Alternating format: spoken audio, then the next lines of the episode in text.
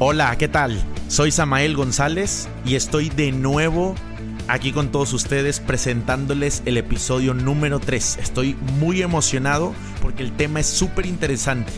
¿Te gustaría descubrir cómo salir de la apatía y de la depresión? Escucha lo siguiente. Hola, ¿qué tal? Mi nombre es Samael González y aquí estoy encantado de estar en el episodio número 3.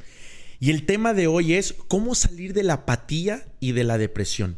Para, yo estuve en algún momento en este, en este lugar de apatía y depresión y es horrible porque sientes que no puedes salir, sientes que las cosas no te salen, procrastinas mucho, te sientes triste, te sientes apagado, sientes que nadie te puede ayudar, sientes que eres una carga para los demás, eh, hay temor, hay miedo, eh, abandonas proyectos. Eh, agarras algo de vicio, el celular, la comida, dormir, el cigarro, la cerveza. Y es por eso que decidí hacer eh, los pasos que yo creo que te pueden apoyar a salir de este lugar o cómo moverte, porque a veces es desesperante y de hecho la mayoría de la gente vive en un estado de apatía y no se dan cuenta. Si te identificas con algo de lo que acabo de decir, estás procrastinando mucho, los proyectos no te salen, eh, te sientes apagado, con energía baja, sin un propósito, muy probablemente es que tú también estés en un estado apático. Y, es, y, creo que este, este video o este podcast te va a servir muchísimo. Así es que bienvenidos. Entonces, eh, para ser muy concisos e, e ir, al punto, el primer punto que, que para mí es muy importante decirles es, siempre que estás en apatía o que estás en depresión, hay una conversación como interna contigo mismo que empiezas a creer que no puedes hacer algo. No puedo ganar dinero, no puedo estar con la persona que yo quiero, no puedo hacer que la relación con mis padres o, la gente que está a mi alrededor funcione. Pero yo no puedo bajar de peso, no sé. Pero yo siempre les digo, todos los no puedo que la gente dice, es el primer paso, requieren cambiarlos y estar conscientes de que son no quiero. ¿Por qué? Porque eh, en realidad sí que puedes hacer las cosas, pero no quieres. Y no quieres porque hay una, hay una, si tú hicieras esa acción, hay un precio a pagar seguramente. Rechazo, fracaso, frustración, soledad, no sé. Y el no hacerlo para ti te mantiene a salvo de no sentir esa experiencia que estás evitando. Vamos a poner un ejemplo. Suponte que tú quieres aprender, dices que no puedes hablar en público, como me dicen muchísimo. No, yo, Samal, yo no puedo hablar en público. Sí puedes, puedes pasar enfrente y hablar en público. Samal, yo no puedo bailar, Samal, yo no puedo no sé qué. Sí pueden. El tema es que no quieren. Porque si se, le paran, si se paran ahí al frente a hablar en público, seguramente cabe la posibilidad de que vas a ser juzgado, te vas a equivocar. Y eso es lo que no quieren vivir. Lo que no quieren vivir es una experiencia interna que está incompleta, como yo lo digo mucho en mis entrenamientos, y por ende, dejamos de intentar cosas que para nosotros eran importantes. Y a medida que dejamos de intentar esas cosas, lo que terminamos haciendo es, entrar en un estado de apatía. Y ahora sí, eh, se vuelve un... nos estancamos o nos estacionamos en ese estado. ¿Por qué? Porque nos conformamos. Ese es el punto, porque te conformaste, porque te conformaste con tu pequeñez, te conformaste con lo fácil, te conformaste con lo chiquito. Entonces, el primer paso para mí es cambia y sé consciente que no es que no puedas, sino que eh, es que no quieres. Y la única forma en la que va a salir en la apatía, que es el primer paso, es requieres atravesar el miedo. Punto. No hay otra. Aunque suene complicado, aunque suene difícil, no hay otra. Requieres aventarte al fuego, como yo les digo. Punto número dos, que va hilado a esto, es requieres cuestionar absolutamente todo. La gente dice, Samael, es que ya eh, imposible, yo ya no voy a emprender de nuevo porque fracasé tres veces. ¿Quién dijo que ya no puedes hacerlo? Tú ya, te, ya creíste que no puedes. Y al momento que ya creíste que no puedes, o a veces, lamento decirles, que a veces ni siquiera lo creyeron ustedes. Su mamá, su papá, su hermano, las personas que están alrededor de ustedes son las que les dijeron que no podían y ustedes las compraron. No, en realidad no son ideas suyas, son ideas compradas. Y por eso es importante que les digo, güey, desafíen todo. Si crees que no puedes, sal a la calle. Si crees que no puedes conocer a una persona en tu vida, sal a la calle y desafía lo que crees. No hay otra forma. Ahora, ¿cómo se desafía? Solo de una manera, con acción. no hay otra forma de desafiar tus creencias que tomando acción. Así es que el paso número dos para mí sería tomar acción. Si te fijas en el origen de tu vida, tus creencias, tú no las elegiste. Te las fue metiendo tu padre, tu madre, y creo que esto es un tema que hemos hablado mucho. Por ende, tú viviste tu vida así inconscientemente con las creencias de papá, de mamá, de los maestros, de los amigos, de no sé qué tanta gente. Pero ya es momento, si estás escuchando este podcast, es importante que tomes conciencia de que ya es momento que tomes decisiones mucho más conscientes y que tomen conciencia en qué van a creer y en qué no van a creer. Así es que paso número uno, lo repito, atravesar el miedo y cambiarlo no puedo por no quiero. Y sé consciente que sí puedes, pero que estás en un espacio de miedo. Los no puedo son, están encubiertos por miedos son, son miedos encubiertos. Paso número dos, cuestiónalo todo, toma acción. Paso número tres, responsabilidad. La mayoría de la gente que está en apatía o que está en depresión es porque está culpando todo el tiempo y se sienten víctimas de una situación. Voy a poner un ejemplo. Me robaron. Entonces, como me robaron, eh, mi socio, eh, me siento muy triste porque no, no puede ser que me hayan robado, yo puse todo mi esfuerzo, yo lo di todo, yo me entregué, yo, o, en una relación. Pero yo siempre les digo, güey, enojarte con esa persona y echarle la culpa de toda esa persona no hace que tú soluciones tu problema. El ponerte de víctima en un, en un contexto no soluciona. y, ser víctima tiene muchas recompensas ocultas, tiene muchas compensaciones. De hecho, eh, hay un libro que yo leí que siempre lo recomiendo que se llama Dejar ir, de hecho aquí lo tengo, donde dice que eh, había una situación en donde a una persona le chocaban e inmediatamente pensaba esa persona en qué es lo que tenía que hacer para que eh, sacar un beneficio extra del, choque que le habían dado. Creo que así son las víctimas. Las víctimas son, son, son personas muy manipuladoras, son siempre a mí me hicieron, son adictas a la compasión, a, a, a, la atención.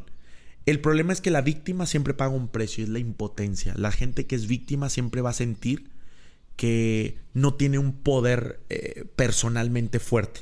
Entonces, eh, requieres captar y requieres cachar que cada quien está en el lugar que está por sus propias decisiones. Estás en el lugar que estás porque tú lo elegiste. Y si tu socio te robó, yo más bien en vez de culparlo y culparlo, requieres entender que detrás de cada golpe, detrás de cada situación dolorosa, también hay un aprendizaje que la vida tiene para ti. Y eso es lo que requieres eh, eh, cachar. Eso es lo que requieres aprender. Y cuando tú aprendes la lección que ese acontecimiento tiene para ti, en ese momento tú estás siendo responsable. Deepak Chopra, en su libro Las siete leyes espirituales del éxito, dice, tu mayor fracaso, tristeza o dolor puesto al servicio de los demás es la mayor fuente de abundancia. Eso es responsabilidad. Si, si pudieras dejar de resistir la situación, dejar de pelearte con lo que ya no puedes cambiar y eligieras aprender, inmediatamente sentirías cómo tu vida cambia y se mueve de lugar. En cuestión de segundos, ¿eh? Háganlo. Dejen de resistir, dejen de querer cambiar las cosas o a las personas como sea que esté la situación, nota si tú puedes aprender algo de esta lección. Así es que tercer paso, que yo creo que es súper importante, es toma responsabilidad acerca de lo que sea que esté sucediendo. ¿Y cómo tomo responsabilidad? Aprendiendo la lección que este evento o este, este hecho tiene para mí.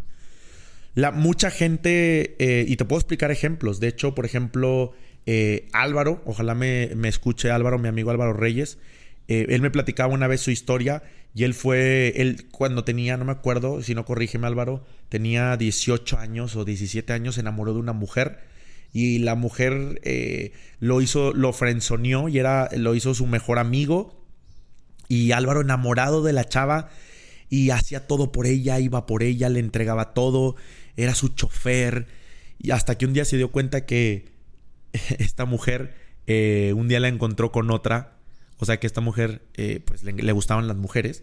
Entonces Álvaro dice que sufrió mucho porque le dolió mucho y le rompió el corazón. Y él se prometió que nunca en su vida volvería a pasar eso, que nunca en su vida quería volver a pasar eso. Y a raíz de ese evento, él se, se esfuerza por conocer mujeres y por, por definirse estrategias y transformarse. Y hoy es uno de los coaches de seducción más grandes del mundo en habla hispana. Y ya tiene una empresa que está facturando un, buen, un buen ingreso y ha viajado por todo el mundo. Y es una persona que, que, admiro mucho. Eso es responsabilidad, gente. A eso es a lo que me refiero. Paso número cuatro, perdonar. Sí, requieres perdonar. Si tú no perdonas, inmediatamente vas a estar resentido con alguien.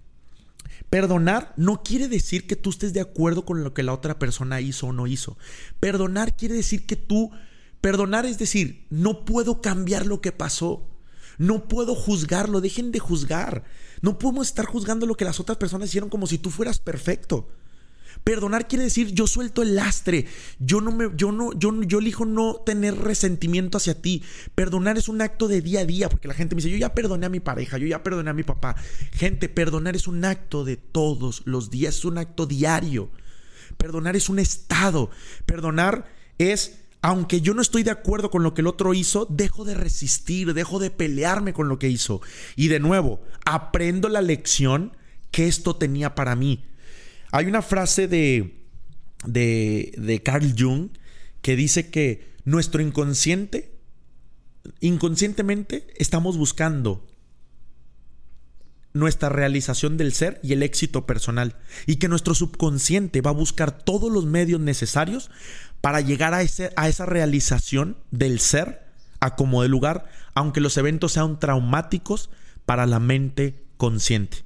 Y a mí me encantó, porque probablemente esa persona que tanto tirió, esa persona a la que odias tanto, probablemente sea tu mejor maestro. Y esto no es motivacional, es simple, es que es una decisión. Las personas que te terminan odiando o las personas que terminan perdonando, es una decisión de la persona. De, no importa, porque alguien en tu mismo hecho, en tu mismo hecho, ha perdonado. De hecho, está Víctor Frank, que es el escritor del libro eh, El hombre busca, en, busca de sentido o creador de la logoterapia, que estuvo en los campos de concentración, me imagino que muchos conocen su historia.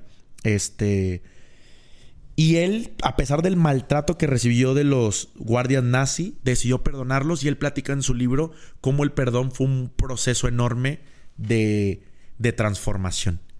Así es que cuarto, perdonar también es muy importante. El cinco el quinto paso, yo diría que es, depende mucho de quién te rodeas.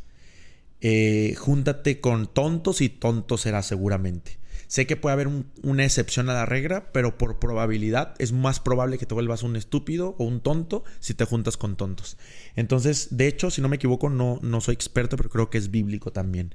Entonces, tienes que tener mucho cuidado. ¿Cuál sería el paso para salir de la depresión o de la, o de la apatía? Júntate con gente o escucha a gente que ya haya atravesado los problemas que tú ya viviste.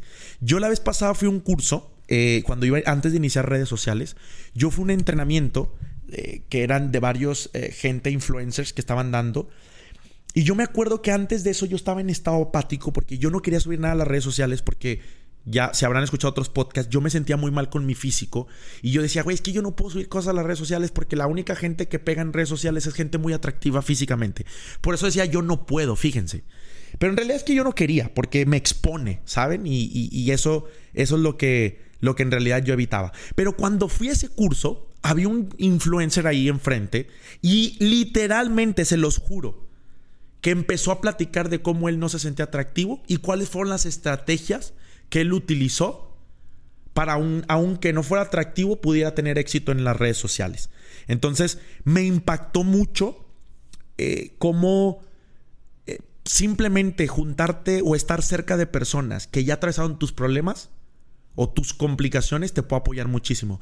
De hecho, por eso no, yo siempre, yo tengo ocho años dando entrenamientos, como les digo, y esta es una parte súper importante de los entrenamientos, porque cuando la, cuando la gente viene a los entrenamientos, a los cursos, eh, cuando tú vas a un curso es súper importante que entiendas que vas a, vas a entrar una nueva energía a una nueva vibración y vas a conocer a, personas nuevas en otro estado vibratorio y eso es lo que te va a apoyar a también atravesar tus, tu depresión y tu apatía. De hecho, esto tiene un nombre, aquí lo escribí, se llama osmosis. ¿Qué quiere decir osmosis? Que no es necesario saber cómo sucede, pero sucede. ¿A qué me refiero con esto? Tú ni cuenta te das, pero cuando sales del curso sales transformado o, o sales con otro estado energético por el simplemente hecho de que en, en ese salón o en ese curso hubo presencia de gente con otro tipo de energía. Otro paso que, me dijo un gran amigo eh, que, es Alex, que edita conmigo y trabaja conmigo, me dijo que es hacer ejercicio, eh, porque lo platicamos y, lo leyó de una persona. ¿Cómo se llama la persona que... Frederick Dodson. Frederick Dodson. Eh, nos pusimos en una investigación también acerca de esto y decía que el, el, ejercicio, de hecho me encantaría que tú lo explicaras, al cabo se escucha, que el ejercicio en qué apoya Alex. Pues el ejercicio básicamente eh, lo que te ayuda es a subir tu estado energético. Muchas veces la gente que está en apatía, en depresión, está tumbado en la cama, está en su habitación oscura y cuando tú eres capaz de hacer actividades que una persona que se cuida así, o sea, básicamente de lo que se trata de hacer ejercicio es una persona que se cuida a sí mismo se ama, hace ejercicio, se cuida. Entonces, al tú calcar estas acciones que de la gente que se siente bien consigo mismo, lo que vas a hacer es automáticamente eh, entrar en la frecuencia energética de estas personas. Entonces, el salir y hacer ejercicio te puede ayudar bastante y te prometo que si estás en un estado de apatía, de depresión, te vas a sentir mucho mejor. Sí, yo concuerdo. O sea, de hecho, el simple hecho de mover tu cuerpo te puede apoyar inmediatamente a, salir de ese estado. Así es que paso número, paso número 6, hacer ejercicio. Paso número 7, ponerte, como están en apáticos y creen que no pueden cumplir las cosas, es súper importante que te pongas micrometas, metas chiquitas, diarias. Ejemplo, hacer 20 minutos de ejercicio, lavar los trastes, tender mi cama, eh, leer un capítulo, medio capítulo, este, dejar la Coca-Cola un día, tienes que aprender a cumplir pequeños logros y festejarlos de alguna manera. O sea, si yo cumplo mis logros del día de hoy, me voy a ir y me voy a comprar un helado. Si yo compro, si yo cumplo mis propósitos del día de hoy, me voy a premiar yéndome a ir en la noche ver Netflix dos horas. Yo qué sé, pero el punto es que gente, la, gente se pone metas enormes. O sea, eh, voy a bajar 10 kilos, me voy a despertar a las 5 de la mañana, cuando se despiertan a las 11. Güey, proponte levantarte dos horas antes, una hora antes. Eh, pero no es necesario ponerte metas del tamaño del mundo, porque lo que tú necesitas es recuperar la autoconfianza en ti y cumplir aunque sea pequeñas metas. Así es que eh, paso número 7, súper importante, ponte micrometas o metas chicas, ya sea en el día o en la semana.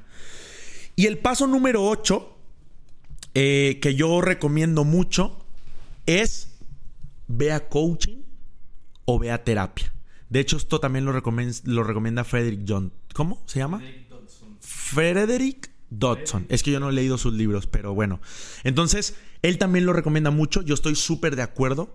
Eh, ir a un coaching, ir a un terapeuta, ir con un psicólogo es algo que te va a apoyar muchísimo. No tienes que estar jodido ni tienes que estar mal. Ya sálganse ese paradigma del año del 1900. O sea, eh, es súper sano, es normal y al contrario te va a generar una evolución increíble.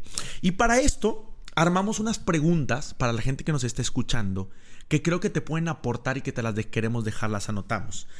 Ahí te van, por último. Es, Pregunta número uno. ¿Cuáles son las cosas que no me importan? ¿Qué cosas no te importan para nada? Y quiero que tomen conciencia. ¿Por qué nada importa? ¿Hay alguna situación en la que realmente no puedas hacer nada? ¿Qué cosas en tu vida están sin esperanza? Y esta me encanta. ¿Por qué ni siquiera estás intentando? ¿Por qué la vida no tiene significado para ti? ¿Y por qué dices que nada puede ser cambiado?